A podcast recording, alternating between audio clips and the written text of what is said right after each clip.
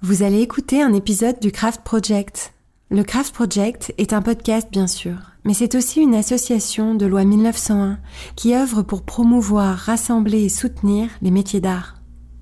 Que vous soyez artisane, artisan, étudiante, étudiant, professionnel des métiers d'art ou passionné, rejoignez notre communauté d'amoureux de la matière et de la beauté en adhérant à notre association sur le site thecraftproject.fr. Bienvenue dans le Craft Project, une émission de podcast produite par Métiers Rares qui propose des conversations intimes avec des artisans d'art. Un artisan d'art est un homme ou une femme qui choisit de faire apparaître de nouveaux objets sur la planète et consacre à cette tâche son corps, son âme et son esprit avec technique et poésie. Du dernier des Mohicans au néo-artisan, le Craft Project cherche à comprendre comment se construit et se vit une vie d'artisan pour parler à nos cœurs de faiseurs, de chercheurs de sens et de rêveurs.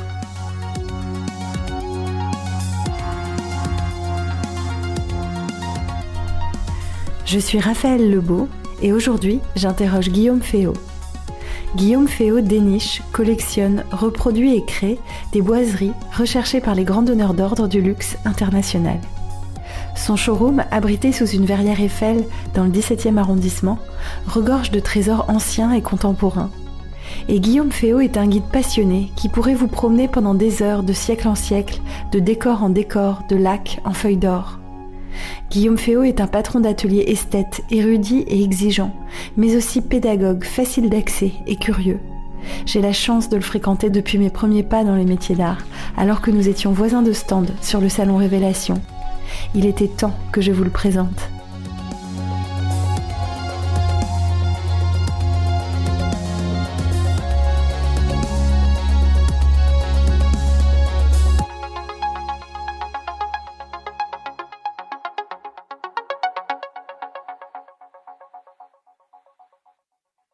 Bonjour Guillaume Féot. Bonjour Raphaël. Je suis ravie d'être ici. Ça fait longtemps qu'on se connaît et que je viens euh, m'émerveiller des beautés de cette rue Logier.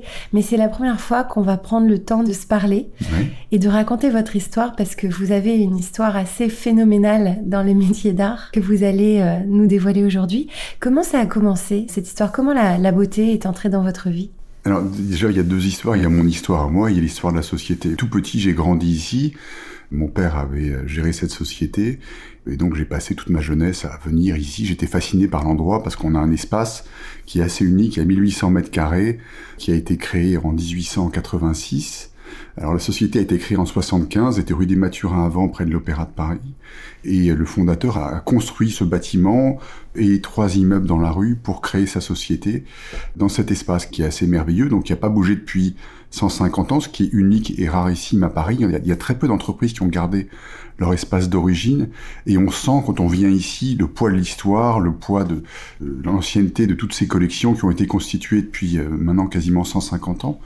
Et ça, alors cette société, le fondateur, c'était quoi son métier à lui? Il était ébéniste? Non, alors le fondateur, il était quelque part un peu ébéniste. En fait, il faisait de la création de mobilier, de miroirs. C'était un grand doreur et un peintre et il faisait tous les métiers qui étaient en rapport avec la décoration haut de gamme dans cet esprit-là. C'est-à-dire qu'il faut imaginer qu'à Paris, dans les années 1875 jusqu'à la Première Guerre, il y avait des immenses fortunes, des industriels, des banquiers, des hommes d'affaires. Il y avait aussi déjà des grands clients étrangers, anglais, déjà américains, même russes, qui venaient à Paris pour acheter le style français et la qualité française et le savoir-faire français en matière d'art de vivre. Donc c'est vraiment l'âge d'or de la société. Donc nous, on était spécialisés en création de décors, mais au sens large, c'est-à-dire qu'il avait même une ligne de mobilier qu'il pouvait proposer à ses clients chez qui il faisait les décors. Et il avait une clientèle assez extraordinaire, comme Bonnie Castellane, qui a été assez fou pour, euh, pour recopier le, Grand Trianon de Versailles, avenue Foch, ou Madame Ephosie de Rothschild, qui a fait la fondation à Saint-Jean-Cap-Ferrat, ou euh, des princes russes, ou les Ford, ou des, des gens comme ça, les, les Gainsbourg, enfin des, des, grandes familles anglaises. Il, avait une clientèle assez extraordinaire. Donc ça, c'est vraiment l'âge d'or de la société, et c'est euh, grâce à ses clients qu'il a pu créer cet espace où j'ai grandi.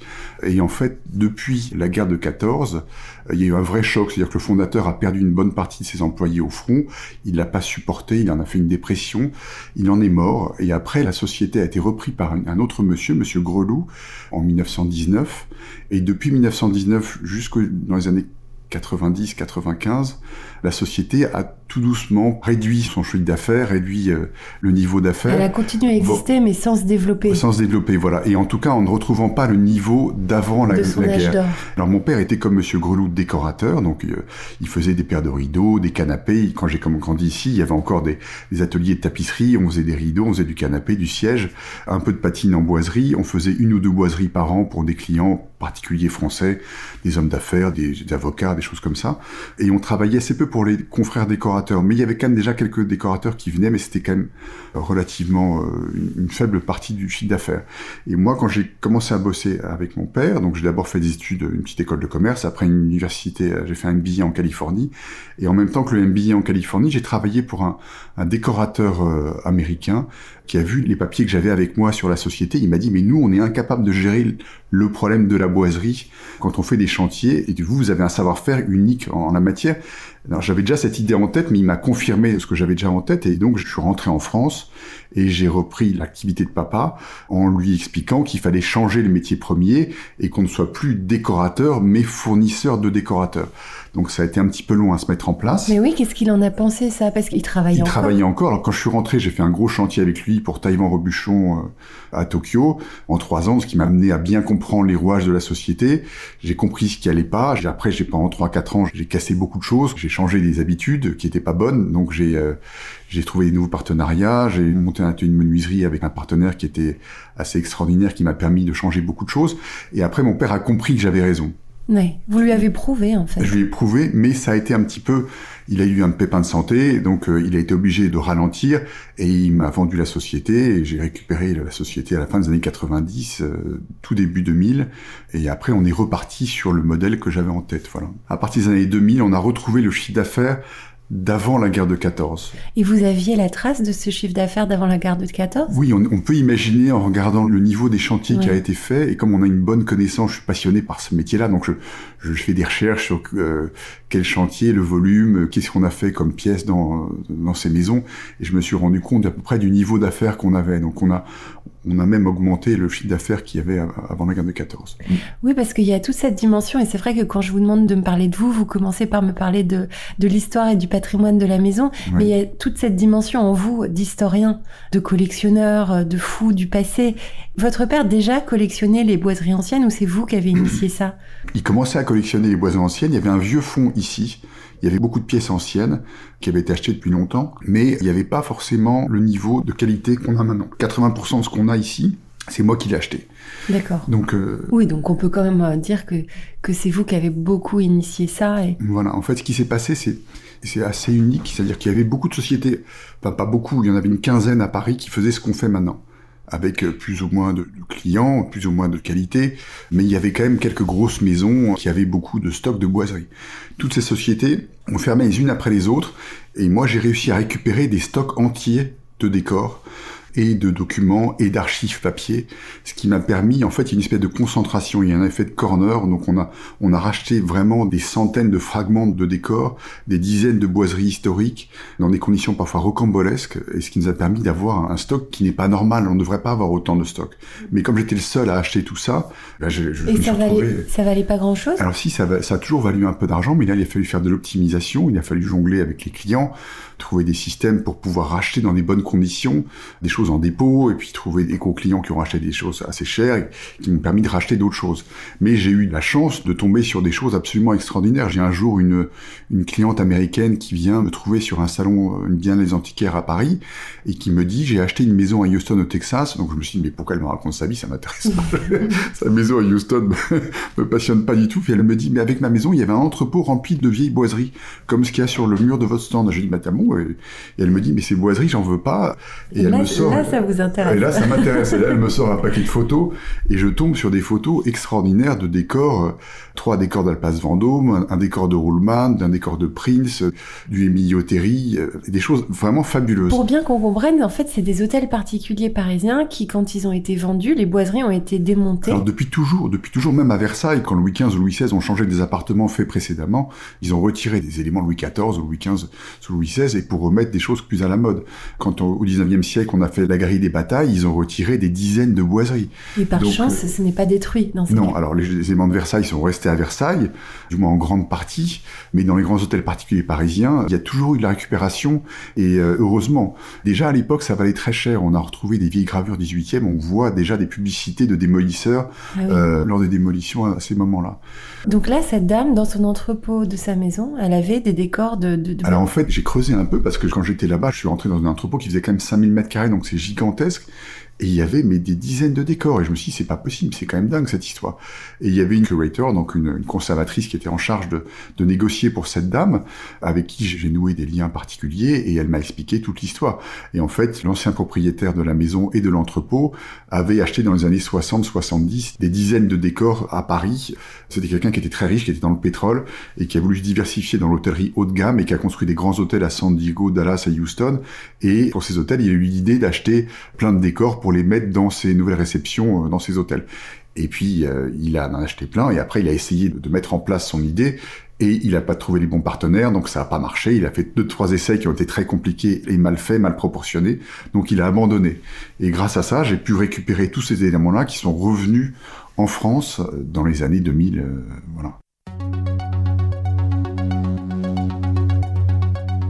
Alors, du coup, il y a une dimension quand même économique de cette euh, ascension entrepreneuriale. Quand vous, vous reprenez la société dans les années 2000, donc, comment vous avez les fonds pour tout bah, ça? Alors, j'ai eu les fonds parce que j'ai su nouer des liens particuliers avec des grands clients, à qui j'ai fait comprendre que j'avais une vraie passion une vraie appétence pour cette activité-là. Donc ils ont compris, euh, vous savez, les milliardaires américains ou allemands ou étrangers, quand ils voient quelqu'un de passionné, ils ont forcément... Un, ça les touche. ça les touche, voilà, forcément. Et qu'en plus, ils ont besoin de vous, ça les touche encore plus. Et quand après, ils vous utilisent pour mettre en place leurs rêves, euh, ils sont encore plus touchés parce que on arrive à créer des choses pour eux qui sont extraordinaires et qui sont même au-delà de leurs attentes. Donc, ils vous créez des liens qui sont euh, extraordinaires. Et des gens qui, même 20 ans après, me rappellent et m'invitent une semaine chez eux, à Gstaad ou dans des maisons fabuleuses, pour se rappeler ces, bons souvenirs et, et, regarder les pièces que j'ai fait pour eux. C'est sûr, parce que acheter un décor chez vous, c'est une expérience une rencontre avec vous, c'est une rencontre avec l'histoire, c'est une rencontre avec la matière, le savoir-faire, et c'est euh, toute cette expérience euh, de créer un décor qui vient du passé et qui est en même temps contemporain, puisque vous refabriquez, vous vendez pas systématiquement, en tout cas, des décors anciens. Non, en fait, je vends assez peu de décors anciens. J'essaie d'éviter un petit peu. Avant, je le faisais plus. Maintenant, on essaie les très beaux décors. On se rend compte qu'une fois qu'il est vendu, on l'a plus. Mm. Donc on peut plus, on, s'en inspire moins. automatiquement, je fais des moules, tout ce que je vends pour garder des traces euh, pour le futur, hein, parce que c'est très important quand on a un très beau décor et qu'on le vend, ça arrive quand même de faire des empreintes, donc des moulages, et tous les éléments sensibles pour pouvoir les proposer, les remasteriser, mmh. refaire de la création à partir de ça. C'est un élément très important de notre qualité de production, c'est-à-dire qu'on s'inspire très souvent des décors faits par les grandes stars du 18e, du 19e, même du début du 20e, et en fait travailler à partir d'un décor créé par quelqu'un d'extraordinaire comme Ledoux, comme Percier Fontaine, qui étaient des gens qui étaient d'une exigence, d'une créativité, c'était vraiment des, des, gens extrêmement euh, professionnels qui faisaient des choses sublimes et qui en plus s'appuyaient sur un niveau d'artisanat extraordinaire. Donc il y a l'effet double d'abord de la créativité et en plus de la qualité d'exécution mm. qui est euh, hors norme. Et quand vous remasterisez des éléments à partir de cette source-là, la qualité que vous offrez à vos clients, elle est complètement différente, elle n'a rien à voir. On a un niveau de production qui après est au niveau de ces gens-là. Donc euh, on remet notre métier à un niveau très très haut de gamme. Alors justement, on n'a pas parlé de vos ateliers, mais vous avez rapidement intégré des ateliers de fabrication. Alors on a, on a des ateliers de fabrication, on a 2000 mètres carrés à Champigny-sur-Marne uniquement dédiés à la finition, donc tout ce qui est travail de boisage, donc patine du bois, peinture, dorure. On a un atelier près de l'aéroport Charles de Gaulle où on a 1000 mètres carrés avec une douzaine d'artisans qui font uniquement du staff, résine et plâtre. Et puis on a un atelier dans les Charentes avec une vingtaine de, de menuisiers et une branche près de Paris où on a une dizaine de personnes euh, qui sont euh, plus proches de nous, voilà. Mais pourquoi c'est aussi éclaté? C'est que vous avez racheté des activités? Alors, j'ai un système qui est assez intelligent où j'ai des partenariats avec des gens qui travaillent exclusivement pour moi. D'accord. Euh, souvent, j'ai une partie de leur capital. D'accord. Euh, mais eux sont aussi intéressés. C'est très important qu'ils soient impliqués. Bien sûr. Euh, ils ont une partie du capital, ils ont une partie du bénéfice des ateliers. Mm. C'est un système qui est assez intelligent, qui permet d'éviter d'avoir euh, 300 personnes en permanence. Complètement. Et ça me souple. permet, alors j'ai un très gros réseau, parce que dans nos métiers, il faut être souple. On fait des chantiers hors normes avec parfois des bâtiments qui font plusieurs dizaines de milliers de mètres carrés. Mm. Donc ça implique une logistique énorme et une capacité de production qui doit être capable de s'adapter en permanence à ce genre de chantier. Donc il y a des moments où je peux avoir besoin de 40 d'horreur, de 30 sculpteurs pendant 6 mois. Et après, six mois après, il m'en fera pas de d'horreur pendant trois mois. Et puis de nouveau, j'en aurai besoin de 25. Donc on peut pas lisser ce genre de chantier. On est obligé d'avoir des ateliers en propre, mais on embauche des gens en freelance. On monte des équipes par chantier. Voilà. Alors ça, c'est valable pour tout ce qui est finition. C'est valable pour tout ce qui est sculpture sur bois, parce que vraiment, il y a des moments où on en a besoin, et puis des moments où on n'en a pas besoin. Donc il faut être flexible par rapport à ça, il faut avoir un très grand réseau, il faut savoir qui fait quoi, les appétences des uns et des autres, et vous avez des artisans qui vont vous faire une moulure Louis XVI en, en trois jours, et il y en a d'autres qui vont vous la faire en une semaine et qui la feront moins bien. Donc il faut savoir qui Oui. fait quoi, Oui, c'est une comment, connaissance voilà. très fine. Voilà. Oui, c'est un réseau, euh, ça, savoir euh, qui travaille comment, avec quelle patte, euh, avec quelle intelligence collective. Exactement, exactement. Mais du coup, ces doreurs qui viennent en, en freelance, le reste du temps, ils sont indépendants Ils oui, sont ils sont indépendants, mais ils vont travailler chez la concurrence. hein, mais ça, Oui. la concurrence ne l'avoue pas forcément, mais, mais euh, tout le monde fait comme ça. Mais bien sûr. Voilà. Ce qu'on peut dire et qui est intéressant et qu'on a tous envie d'entendre, c'est que euh, le marché est florissant pour des maisons marché- comme les vôtres. Le marché est florissant, oui. On est. euh, Moi, quand j'ai démarré cette activité, il y a maintenant 30 ans, on faisait 500 000 euros de chiffre d'affaires. Maintenant, on entre, entre, entre 15 et 20 millions d'euros, ça n'a plus rien à voir. Mmh, c'est Et, changer euh, d'échelle. Exactement. Et on a des perspectives de croissance qui sont énormes parce qu'on s'est rendu compte qu'il y avait des, des possibilités à l'étranger qui étaient fabuleuses. Mmh. Oui, c'est ça. Et c'est là où la France a une offre et une proposition unique au monde. On peut le dire ou, ou est-ce que je dis ça parce que je suis chauvine et que j'exagère? Non, non, bien sûr, on a une qualité qui est vraiment unique. On a un savoir-faire qui est unique, on a une notion de la proportion, une notion des arts décoratifs, et on a réussi à garder un tissu donc d'artisanat d'art très haut de gamme que beaucoup de pays ont perdu. Le cas le plus intéressant, c'est l'Italie, par exemple. L'Italie est un pays qui est extraordinaire et qui a un savoir-faire unique, qui a une histoire des arts décoratifs qui est fabuleuse. Mais ils n'ont plus d'entreprise dans le domaine de la boiserie classique, il n'y a plus personne. Ils ont tous disparu. On travaille souvent à Venise, à Florence, dans des, dans Bien des grands palais euh, extraordinaires là-bas. Là, on vient de finir une fondation privée à Milan de 3000 mètres carrés. Les clients nous ont dit, il y a personne. Et les architectes avec qui on travaille sur place, euh, les architectes des monuments historiques italiens nous disent que, en matière de boiserie, ils n'ont plus de sociétés qui ont le niveau de production de la et, nôtre. et vous savez comprendre l'erreur qu'ils ont faite qui font qu'il n'y a Parce- plus d'artisans chez eux? Oui, en fait, les entreprises ont disparu. Comme en France, il y a 70 ans, il y avait une dizaine d'entreprises qui faisaient de la décoration haut de gamme et classique. Maintenant, ils font tous du design. Alors, au niveau du design, ils sont très forts. Là, ils ont pris une, une certaine avance. En Italie. En Italie, voilà. Ils sont très très forts. Il y, a, il y a un tissu industriel très important de PME qui font des choses contemporaines et là, ils ont réussi à garder euh, une qualité euh, au top. Par contre, le classique, c'est pas la même chose. C'est ça, en fait, ils sont entrés dans l'effet de mode du design et de l'industrialisation des savoir-faire d'une certaine manière. Exactement. Alors qu'en France, il y a quand même eu des résistants, des derniers Mohicans, qui ont gardé des techniques et des savoir-faire qui n'étaient pas à la mode. Exactement, bah, c'est comme, comme nous. Nous, on est vraiment les derniers mohicans. Et je pense qu'on aurait pu disparaître à un moment. On s'est accroché et le fait de récupérer en plus toutes ces archives et ces documents des autres entreprises qui ont fermé Mm. ont fait qu'on est... euh, C'était un grand décorateur américain hyper connu qui a refait la Maison Blanche euh, il n'y a pas très longtemps, pas pour Trump, qui me disait qu'on est, euh, qu'on est des, des superman de la boiserie. Ouais. Euh, parce que ici, pour un décorateur américain, quand il vient ici, c'est comme un, un magasin de jouets, un candy shop for interior design. Ils adorent. Et quand ils déambulent dans les 1800 mètres carrés, ils trouvent plein de modèles sublimes. On a un bureau d'études avec euh, 15 dessinateurs qui est capable de, en espace de deux heures, de leur recréer. Ils sélectionnent un petit bout de boiserie qu'ils adorent. Ils nous envoient un fichier AutoCAD de la pièce. Deux heures après, on a un plan magnifique qui est imprimé ici avec euh, leurs pièces dessinées. C'est ça. Et en fait, je trouve que c'est là où ceux qui ont tenu gagnent ce beau défi d'une façon magistrale, c'est qu'ils le gagnent avec beaucoup euh, d'innovation. C'est très beau ici parce que quand on arrive dans le showroom, c'est une petite porte en bois qui n'a l'air de rien et on arrive euh, dans une caverne d'Ali Baba euh, extraordinaire, pleine de trésors. Et à droite, il y a le bureau d'études où là, c'est des ordinateurs, des imprimantes. J'avais jamais vu des imprimantes aussi grandes. Avec là, j'ai vu des, des jeunes plutôt, hein, qui Ouais. ils ont, je sais pas quel âge ils ont, mais bon voilà, ils sont tous à peu près la trentaine. Et c'est main dans la main en fait entre un bureau d'études avec la conception 3D, avec des archives et ce patrimoine extrêmement fort, c'est ça en fait qui sont les métiers d'art d'aujourd'hui et de demain. Bien sûr, parce que c'est l'avenir. Il faut, il faut s'ouvrir sur l'avenir, sur les techniques d'impression. On s'est mis au scan, à l'impression 3D. On a beaucoup investi dans ce domaine-là. C'est extrêmement important d'avoir un œil sur le futur et d'être capable d'appréhender ces nouvelles technologies. C'est capital, c'est l'avenir. Mais il faut garder la qualité des anciens. Et ça, c'est extrêmement important. Il faut garder ce niveau de qualité hors norme que l'artisanat d'art haut de gamme français avait au 18e, au 17e, dans les années 30. Il faut qu'on conserve cette qualité-là et il ne faut pas prendre de raccourcis. L'avenir, c'est l'ultra luxe. Complètement euh, d'accord. Notre avenir, en tout cas, c'est l'ultra luxe et on tient à, le garder.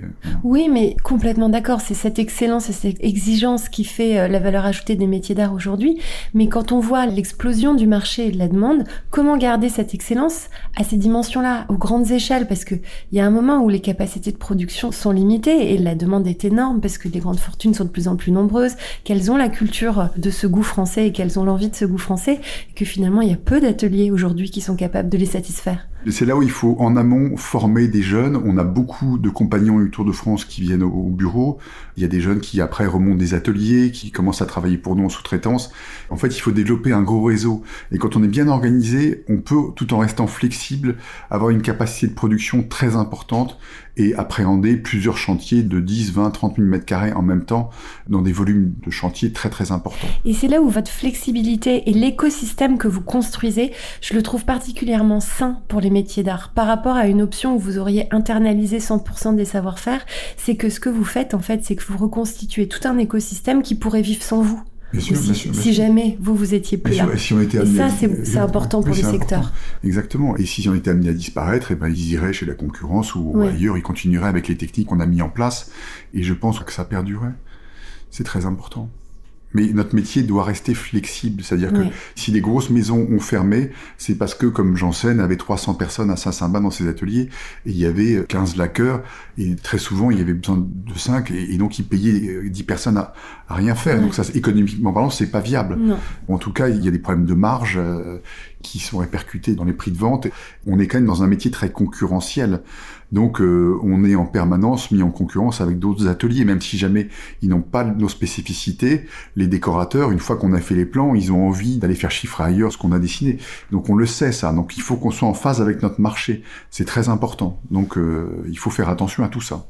Oui, c'est très important. Je suis complètement d'accord et je trouve que ça ouvre une réflexion importante sur la construction du modèle économique des métiers d'art, avec euh, bah, la souplesse et la flexibilité. Et je pense que votre modèle est inspirant et doit nous inspirer pour les autres ateliers. bien sûr. Alors justement, dans votre écosystème, euh, vous avez aussi des ateliers amis, un peu euh, frères et sœurs. Euh, je pense à Anne Midaven qui fait beaucoup de lacs Bien sûr, à vos côtés. Vous partagez le salon Révélation avec elle depuis plusieurs années. Votre stand est partagé. C'est une des questions du podcast que j'aime poser. Je sais pas, je veux pas vous mettre les réponses dans la bouche, hein, mais est-ce qu'on peut parler des anges gardiens ou des personnes qui vous ont accompagné, épaulé dans votre parcours au sein des métiers d'art? Bah, Bien sûr, mais une fois qu'on est passionné, il y a plein d'anges gardiens qui vous protègent et qui vous aide. Anne, on est copains depuis plus de 30 ans. Mon grand-père travaillait avec son grand-père, mon père travaillait avec, euh, avec son père. Il y a des choses comme ça qui se perpétuent. Elle est à 5 pâtés de maison d'ici, mm -hmm. des Acacias, on est juste à côté. Donc dès que j'ai un problème de lac, forcément, on travaille ensemble. D'abord, on aime ça. Je connais tous les gens qui travaillent chez elle. Mais oui, ils sont depuis 20 ans, donc bien sûr, bien sûr, J'adore les blaguer avec eux, euh, mettre en place des échantillons, travailler sur des prototypes et puis produire des chantiers. C'est un vrai bonheur. Et ramener les clients quand ils passent deux heures ici, qu'après je les amène là-bas et qu'ils voient les gens les mains dans le cambouis en train de, de faire des lacs merveilleuses. Enfin, c'est pas du cambouis. du et, joli cambouis. et euh, c'est extraordinaire. C'est très important pour nous. Et puis en plus, ce qu'elle crée est magique. J'ai une expérience très amusante en ce moment travaille à Hong Kong dans une, deux des plus belles maisons euh, qui sont en chantier dans la ville. Donc ce sont pour des clients chinois, c'est la plus grosse fortune de Hong Kong. Et je fais dans une de ces deux maisons une suite de cinq pièces en lac de Chine. Mais c'est nous qui les faisons, les pièces, c'est pas les Chinois. Et ça, c'est quand même extrêmement important.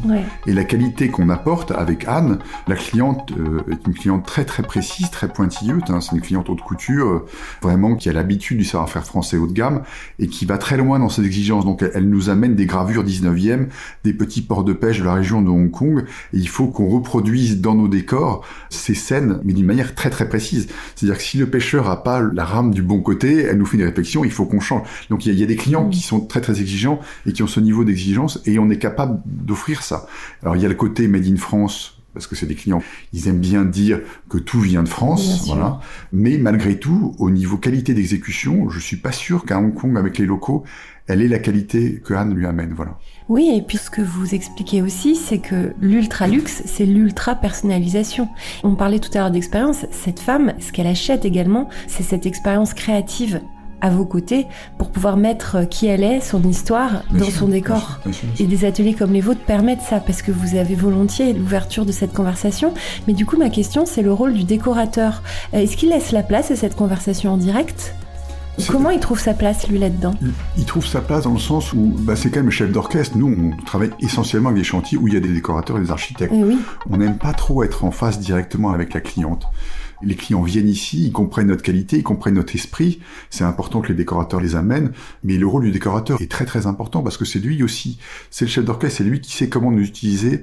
Il a les clés pour nous ramener sur les chantiers et nous utiliser de la bonne manière. Oui, et puis vous coordonnez avec les autres corps de métier entre guillemets. Exactement, c'est extrêmement important, c'est capital. Euh, pour voilà, pour les sols, pour les textiles, pour les pour les parties que vous ne prenez pas en charge vous. Exactement. Puis il a une vision globale mm. du chantier. Nous, on est ultra spécialisé, on est très fort dans notre domaine, mais lui, c'est vraiment, il a une vision beaucoup plus large. C'est-à-dire qu'il va euh, mettre euh, tel basquia sur oui, sur telle boiserie. Voilà, sur telle boiserie avec avec un mobilier de Mark Hewson à côté ou un canapé Louis XVI avec une broderie ultra contemporaine mm. et avec un banc de la lane euh, en face. Enfin, il a une vision très très spéciale de là où il veut amener son client. Pour nous, c'est un élément clé. On n'aime pas travailler en direct avec les clients en fait. C'est on est oui, vous avez besoin. vous avez besoin. de ce chef d'orchestre. Exactement, on a besoin de ce chef d'orchestre. Des chantiers comme cela, faut aller les poser. Donc vous avez des équipes qui se promènent dans le monde entier? on a des équipes qui se promènent dans le monde entier. On fait pas toujours nos pauses. Il y a des particularités sur des marchés comme à New York, il y a des immeubles qui sont des, on appelle ça des union building où il y a des syndicats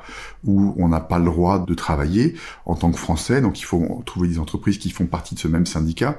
Donc c'est un cas très précis. Donc là, j'ai des partenaires qui sont américains, qui travaillent avec moi depuis 25 ans. On est copains depuis 25 ans. De la confiance. Et qui, voilà, il y a de la confiance. Ils connaissent parfaitement nos produits. Ils posent des boiseries pour nous depuis des dizaines d'années. Donc ils savent très bien comment ça se fait. Parfois, je l'utilise à New York ces équipes euh, qui sont des vrais bons partenaires. Voilà. C'est pareil en Russie. Là, on vient de livrer un chantier colossal à Tokyo, une maison qui fait plus de 35 000 mètres carrés. On a travaillé avec euh, un partenaire japonais qui a posé nos boiseries d'une manière extraordinaire. Mm. Et heureusement qu'on a eu ce partenaire parce que ça s'est passé pendant le Covid. Mm. Et s'il avait fallu qu'on pose les boiseries pendant le Covid, on n'aurait pas pu. Donc on aurait eu un vrai problème logistique et de pose. Et ce partenaire a, fait ça de manière extraordinaire avec des visios, on a fait des tutos et on s'en est parfaitement bien sorti. Il travaillait avec des gants blancs et c'était un vrai bonheur. Et on n'a pas eu un problème sur un chantier absolument monumental. C'est merveilleux. Et ce que vous dites à travers les exemples que vous prenez, c'est 100% à l'étranger. Alors malheureusement, c'est un peu le, problème de notre développement, c'est que on s'est développé quand même dans l'hyperluxe. Euh, dans le très haut de gamme et en fait on travaille essentiellement à l'étranger pour des clients étrangers. On a très peu de clients français. Quand les clients français veulent des beaux décors d'époque, ils vont euh, acheter un appartement où il y a déjà des, ah des, grands décors existants. Vrai. Et nous on n'est pas très restauration de monuments historiques, donc on est plutôt dans la création. Mm. Ça nous embête, ça nous barbe un petit peu de restaurer l'existant. On a beaucoup de choses à faire dans la création ou dans la recréation, donc c'est pas, on n'ira pas forcément dans, dans ce genre de marché. Voilà. D'accord.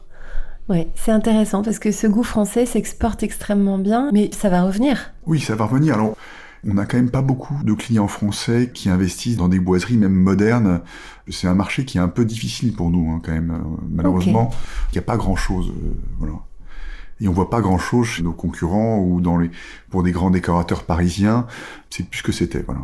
Bah, tant mieux parce que le temps que les grands collectionneurs français reviennent à cet esprit-là, ça nous permet, grâce à vous et grâce à vos concurrents, je pense à Merguet Carrère comme vos concurrents. Euh, oui, bah, je le, peux dire le ça. groupe Atelier de France est un groupe concurrent. Il y a Oui. Goard, Il y a Goa. il y, a- il y en a d'autres. Il y a aussi euh, Gazola, Orige, et puis il y a aussi un, autre groupe qui commence à arriver, qui sont dans. Enfin, c'est tous des groupes un petit peu, euh, parfois un peu issus du BTP. Il y a pas mal de groupements qui mettent en place dans nos marchés. Nous, on veut pas rentrer dans ce principe-là. On veut rester euh, très spécialisé, ultra spécialisé dans notre niche. On est qualifié un peu de star par nos concurrents parce que, bien sûr, ils ont pas 1% de notre collection, donc euh, Mm. ils disent qu'ils sont euh, concurrents, mais en fait pas du tout, parce qu'ils n'ont pas du tout la culture qu'on a. Ils essayent de montrer dans leur brochure, alors dès qu'ils démontent une boiserie à Versailles ou dans un monument où il y a des grands décors, ils les publient en photo, donc on a l'impression que c'est eux qui ont fait ces décors, mais pas du tout, ils ont mis une couche de blanc ou une couche de dorure, mais derrière ça a été fait par des entreprises comme la nôtre il y a 100 ans. Donc ça, on explique ça à nos clients pour recadrer un petit peu le débat. Mais, euh, Après, la concurrence reste saine et importante parce que ça fait vivre un marché, non? Alors la concurrence reste saine et important. Souvent ces grands groupes ont l'intelligence de nous laisser travailler avec eux en partenariat. Mm. Et heureusement que ça se passe comme ça.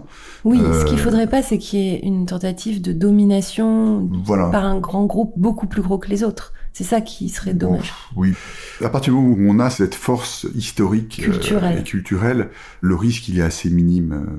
Mais c'est vrai que c'est, je sens qu'il y a des groupes qui ont une tentation de vouloir tout contrôler et d'avoir tout sous leur euh, sous leur direction. Mais euh, Mais vous résistez. on résiste et on sait qu'ils ne pourraient pas faire ce qu'on fait. Mm. Et ils nous le disent eux-mêmes d'ailleurs. Ouais. Euh, les clients finaux nous connaissent en fait parce que c'est un petit monde, c'est un monde de milliardaires Bien sûr. et en fait ils Chez vont, ils vont chez les les uns et chez les autres et même si des sociétés comme ça voudraient avoir ce type d'hégémonie, ils auraient du mal parce qu'on est là depuis longtemps et les références sont là Mm. et c'est des maisons qui vont rester pendant 100 ans donc Ouais, euh, qui vont être euh, transmises. voilà et on saura qui a fait les décors. Ouais. Vous signez? Ou on le sait parce que c'est votre patte? On signe pas mais il faudrait qu'on fasse des estampilles au, au dos de nos boiseries, euh, on y pense sérieusement. Mais Voilà. oui, pour l'histoire. Ce serait logique, oui. Et vous restaurez vos propres euh, boiseries? Oui, alors les boiseries anciennes qu'on a dans nos collections, quand on les vend, on fait la restauration. On Mais a- chez vos clients, ceux qui transmettent leur maison ou qui récupèrent une maison décorée par vous il y a 80 ans, ils vous font revenir parfois, ça ça, existe ça peut arriver, oui. C'est plutôt rare, mais ça peut arriver. Ah oui, parce que ça n'a pas besoin. en général, oui, ils en ont pas besoin. Mais c'est arrivé récemment. Il y a une grande ambassade magnifique euh, sur l'esplanade du Trocadéro, là, un hôtel fabuleux. Et euh, rentrant dans, il y a eu un gros dégât des eaux. En général, j'y vais pas. Puis là, j'avais compris que c'était comme une adresse particulière, donc j'y suis allé et j'ai retrouvé une maison magnifique qu'on avait fait il y a 100 ans, avec des décors extraordinaires. Et j'ai retrouvé tous les modèles de notre société. Donc ça m'a permis de comprendre que c'était nous qui avions fait ça. Et avec plaisir, j'ai restauré euh, ces décors. Ouais, bien sûr. Voilà, Un patrimoine et un savoir-faire. exactement. Alors, on a parlé des anges gardiens. Une question du podcast, c'est vous avez mal où le soir après une journée à l'atelier? Vous, vous courez toujours partout et vous êtes tout le temps debout. Vous avez mal où le soir? En fait, c'est pas physiquement que j'ai mal, je suis en forme. C'est plutôt mentalement, où c'est vrai que parfois on a tellement de choses en tête que il y a le déroulé de la journée qui se passe dans la tête et on se dit, on se réveille en se disant ah j'ai oublié de faire ça ou, ça. Et puis après on voyage beaucoup. Il y a des gens dans, mes équipes qui euh, qui partent le dimanche soir à New York, qui le mardi sont à Los Angeles, le mercredi sont à San Francisco, le jeudi sont à Tokyo et qui font un petit tour à Bangkok le vendredi et qui rentrent le samedi d'après. Donc on, on a des gens qui font le tour du monde hein, dans nos équipes, des chargés d'affaires, et eux ont encore plus mal à la tête que moi. Ils ont quel profil, ces gens? Bah il y a beaucoup de compagnons, comme je disais, c'est En parfois... chargé d'affaires, c'est des profils qui viennent du métier? Oui, qui viennent du métier, oui, on est un peu obligé, euh, parce que c'est quand même très technique. Bien sûr. Il faut être en interface avec les, les général contractors, donc il y a un côté technique, il faut savoir maîtriser parfaitement l'aspect technique. On a un très bon niveau de plan. hein. Oui. Les plans AutoCAD qu'on fournit euh, servent de trame pour les appels d'offres des architectes parce qu'on y intègre un, un nombre d'informations qui est énorme. Et comment vous les formez à tout cet aspect patrimonial et culturel que vous, vous incarnez parce que c'est votre vie, c'est votre destin, c'est votre passion, mais c'est pas évident de pouvoir transmettre à la fois un métier aussi technique, aussi culturel, aussi commercial, de savoir-être. Comment vous faites ça? Est-ce que ce lieu transmet en lui-même? Peut-être que ce lieu est lui-même un... Oui, mais je pense que le lieu, il transmet par lui-même. Quand les gens viennent ici, ils sont, ils sont fascinés. Euh. Mm. Ce qu'il y a dedans est fascinant aussi, parce que quand vous avez des décors uniques faits par Rato, Ruhlmann, Ledoux, Emilio Terry ou des gens comme ça, qui sont des vrais stars des arts décoratifs, on voit une qualité unique. Et en fait, ça donne envie d'avoir cette qualité-là. Le mm. fait d'avoir une telle accumulation de milliers de fragments faits par ces stars donne envie d'avoir cette qualité-là. Mm. Il, donne pas envie d'avoir autre chose. Euh, il y a rien de plus beau qu'un chêne arraché, Jean-Michel Franck, euh, fait pour les Guerlain en 33, euh, avec sa patine unique. Il y a plein de spécificités de tous ces décors qui sont extraordinaires. Et avoir la chance de les avoir sous la main nous permet de les reproduire en permanence et d'avoir un niveau de qualité que ces gens-là avaient. C'est vrai. Et vous formez les compagnons aux techniques de vente, aux choses un peu plus commerciales, puisqu'ils vont être en face quand même des, peut-être pas des clients, mais des... Alors en fait, on, a une particularité, c'est qu'en fait, on n'a pas de commerciaux. Et en fait, les gens, c'est nous et c'est les gens qui viennent nous voir. C'est pour ça que je dis qu'on a une grosse perspective de croissance et qu'on est en train de s'organiser. Là, on a, embauché un commercial pour la zone euh, anglaise et américaine, mais on va développer cette partie-là avec des partenariats ou des, commerciaux qui seront euh, dépendants de notre société. Et on s'est rendu compte en faisant quelques tests qu'il y avait un réservoir de chantier qui est assez conséquent.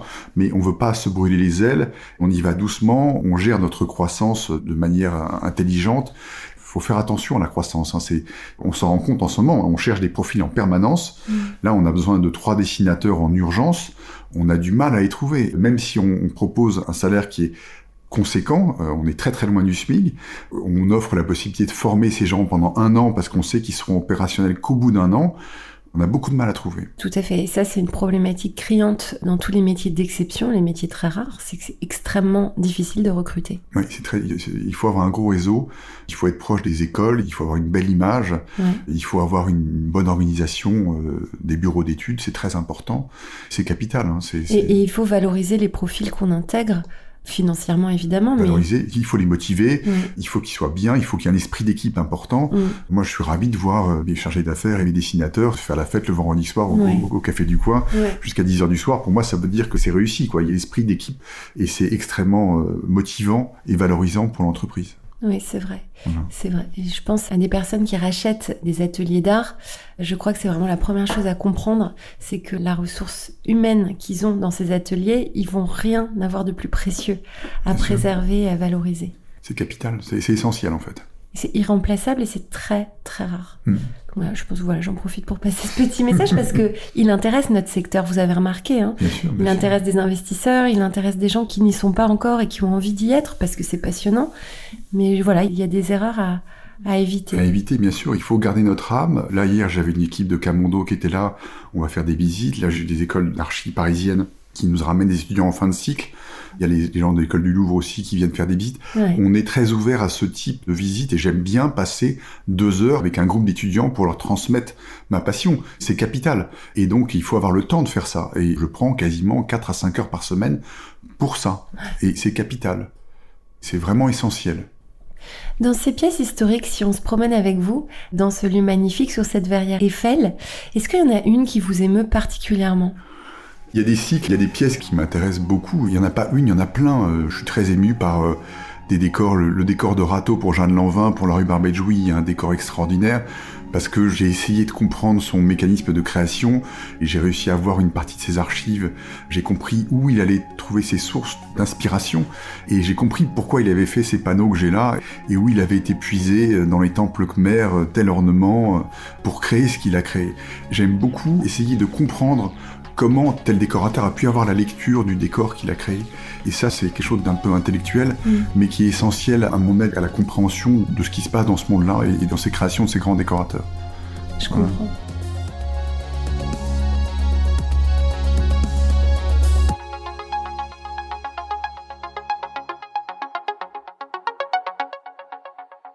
Vous avez au sous-sol une pièce avec que des cheminées. Oui, on a, on a, on a, décidé de se lancer sur cette activité-là il y a déjà des années parce que euh, on s'est rendu compte que les grands marchands de cheminées à Paris avaient quasiment tous disparu Dès qu'il y avait une très belle pièce, ils n'avaient pas les moyens de les acheter. Donc on s'est mis à acheter des pièces un peu extraordinaires, pas forcément pour en faire le commerce, mais pour montrer aux décorateurs et aux architectes avec qui on travaille qu'il n'y a rien de plus beau qu'une très belle pièce en boiserie avec une belle cheminée. Mmh. Si on met une cheminée Louis XV fait en Inde par un mauvais atelier avec un décor Louis XVI, ça se casse la figure complètement. Donc euh, on a été obligé de leur amener à faire comprendre qu'il fallait une cohérence dans le décor, même si jamais parfois on, mélange du contemporain ou de l'art moderne avec nos décors, ça ça nous dérange pas. 40% de ce qu'on fait sont des décors contemporains mmh. pour des designers contemporains. Mais il y a des erreurs qui sont difficilement digestibles et une mauvaise cheminée avec un très beau décor, c'est pas possible, ça nous est déjà arrivé plusieurs fois, ça nous a traumatisé donc ça nous a obligé à mettre le doigt dans ce marché-là. Voilà. Ah, c'est intéressant. Et il me semble que vous m'aviez raconté que Karl Lagerfeld venait se promener dans vos cheminées. Alors, il est venu ici pour, euh, il est déjà venu il y a très longtemps. On lui a acheté des choses. Quand il a eu sa période 18e, il a acheté des boiseries assez importantes pour ses châteaux, qui malheureusement n'ont pas forcément été euh, remontés. Je les ai rachetés après. Et il est venu. On a eu la chance de faire la suite euh, KL, la suite royale du Crayon, avec Aline Daman, qui était la chef d'orchestre de ce chantier-là. Karl Lagerfeld a fait cette suite-là, et on était les fournisseurs exclusifs de boiseries pour pour cette suite et donc il a eu la chance de pouvoir euh, nous faire travailler et on a eu beaucoup de chance de travailler avec lui parce que c'est quelqu'un d'une culture euh, extraordinaire qui connaît énormément de choses et qui était intarissable sur plein de sujets en matière d'art décoratif. C'était quelqu'un de fabuleux.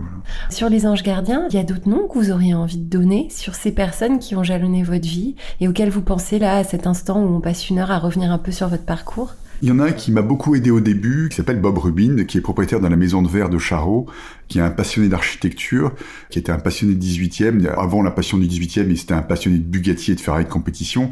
C'est quelqu'un d'hors norme, c'est un collectionneur euh, addict qui, qui est quelqu'un d'une intelligence rare, qui m'a beaucoup aidé à mes débuts, avec qui j'ai fait un très beau chantier. Et après, il m'a, il m'a appris plein de choses, plein de clés. Il m'a beaucoup suivi et je suis très copain avec lui encore. Donc lui a été important pour moi. Et après, j'ai eu une famille allemande qui m'a beaucoup aidé au début et qui m'a donné euh, un chantier euh, où j'ai pas eu de limite euh, dans une maison qui est une maison mythique. C'était pour moi, c'est une des plus belles maisons au monde. C'est pas moi qui l'ai dit, c'est Alberto Pinto qui me l'a dit deux fois lors de rendez-vous. Pour lui, c'était la, plus belle maison. C'est la Villa Fiorentina à Saint-Jean-Cap-Ferrat, qui est une maison hors norme, qui a toute la pointe Saint-Hospice. Ah Il y a un parc de plusieurs hectares classé monument historique, avec cette maison sublime dans laquelle on a mis une vingtaine de décors historiques euh, hors norme. Donc ça a été une cliente pour moi qui a beaucoup compté au début parce qu'elle m'a donné sa confiance et on a travaillé la main dans la main pendant trois ans pour faire cette maison qui est une des maisons les plus belles au monde, euh, avec un partenaire extraordinaire qui était la maison Maty, Jean-Claude Maty, qui était un, un chef d'orchestre euh, extrêmement important dans ce chantier-là. Et donc, euh, c'est ces deux personnes qui m'ont marqué. Mais après, il y en a plein. Michael Smith est un gros décorateur qui travaille en permanence et j'adore bosser avec lui. Et, on est très copains et on fait des chantiers hors normes. Mais il y en a plein d'autres. Hein. On va faire des jaloux avec nos histoires. Exactement, voilà. Alors, on a parlé du passé. On peut peut-être parler de l'avenir parce que j'imagine que vous réfléchissez à la suite pour les 50 prochaines années de Féo on fait que ça en fait. Il faut anticiper tous les problèmes, il faut penser au futur. Donc euh, on a des axes de développement qui sont euh, déjà prédéfinis sur différents marchés, qui sont euh, l'Asie et l'Amérique. Donc on a l'intention d'ouvrir des bureaux là-bas et des filiales, des petits ateliers pour déjà faire un peu de production ou de complément de production de ce qui va être fait en France. Et puis après, il y a forcément, euh, pense aux successions. Et j'ai quatre enfants et j'ai des neveux aussi. Et j'ai aussi des partenaires avec qui je travaille qui sont aussi intéressés à l'entreprise de, manière pérenne. Et donc on réfléchit bien sûr à la suite. Hein. on est obligé. Il faut penser au futur. Et les enfants ont été embarqués dans cette aventure c'est comme vous. Un jour, et je vais les retrouver à, mon micro, si c'est encore mon micro, si c'est pas ma fille qui pose la question, ou une de mes filles. Bah, pour l'instant, ils sont encore en formation. Ils sont euh, dans les écoles de commerce ou des écoles d'art, euh, beaucoup à l'étranger. Mes enfants sont parfaitement bilingues et ont été éduqués dans des écoles étrangères. Donc, euh, comme on a une, clientèle essentiellement étrangère, j'ai tenu à ce qu'ils aient une, une culture aussi très française, mais ils sont parfaitement bilingues et ils ont déjà des codes très intéressants pour le futur. Merveilleux. Alors, je connais une fée des métiers d'art. Qu'est-ce qu'elle pourrait faire pour vous avec sa baguette magique? Oula Je sais pas. Je sais pas du tout. Vous aidez à recruter? Ça, c'est exactement, c'est mon problème principal en ce moment. J'ai envie de refaire un deuxième livre. On a fait un très beau livre avec Rizzoli et Catherine Bonifaci. Euh, c'est important qu'on en parle, ouais. Une monographie sur Féo. Exactement. Mais euh, j'aimerais en faire un deuxième parce que je pense qu'on a, a la matière pour ça. J'aimerais bien que mes clients me permettent de photographier plus les chantiers. Oui, c'est Parce qu'on fait des choses fabuleuses et extraordinaires et malheureusement, on est terrorisé par les NDA, qui c'est un peu obscur. NDA, c'est un accord de confidentialité. Voilà, exactement. Et donc, on, passe un temps à signer ce genre de choses. Toutes les semaines, on en signe un, c'est dramatique. Mais vous travaillez pour les milliardaires euh, oui, les plus grands milliardaires du monde. Exactement, on en comprend certains, d'autres qu'on comprend un peu moins. On aimerait pour notre communication et, pour les transmissions de nos métiers, et puis ne serait-ce que pour faire avancer les goûts et, les envies des uns et des autres, montrer ce qu'on fait pour les uns et pour les autres. Ça, c'est quelque chose qui, euh, j'aimerais qu'on arrive à faire ça plus facilement. Vous posez la question parfois On vous dit non ou vous osez même pas poser la question?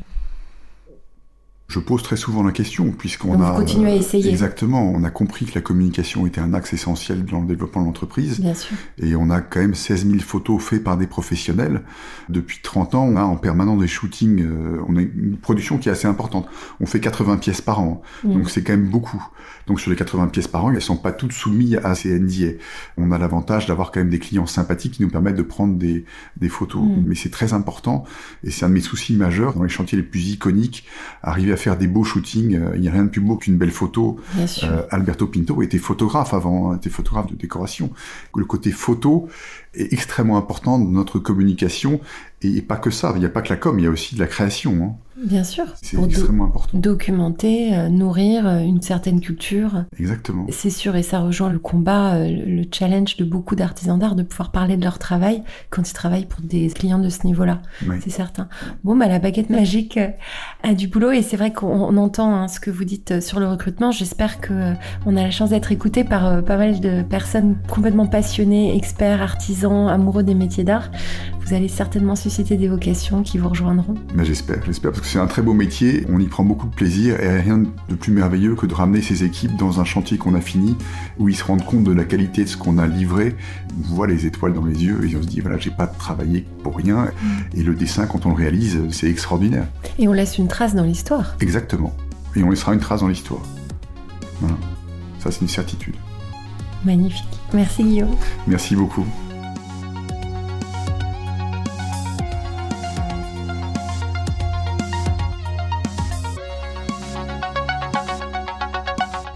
Cet épisode du Craft Project a été produit par Métier Rare.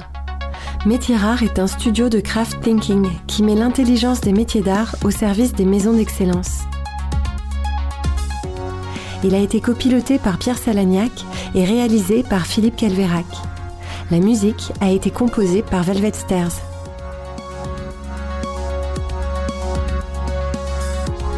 Si vous avez aimé cet épisode, dites-le nous avec 5 étoiles et un gentil commentaire sur Apple Podcast. On aime aussi vous lire sur Instagram sur le compte the.craft.project